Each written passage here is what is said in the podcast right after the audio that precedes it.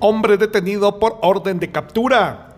Manuel de Jesús González García, de 37 años, fue detenido en la aldea La Cruz, Chicamanquichén, por tener dos órdenes de aprehensión giradas por un juzgado de Nevaquichén desde el 1 y 30 de junio de este año por los delitos de portación ilegal de armas de fuego de uso civil y o deportivas y homicidio en grado de tentativa. Desde Emisoras Unidas Quichén, el 90.3 reportó Carlos Recinos, primera noticias, primera deportes.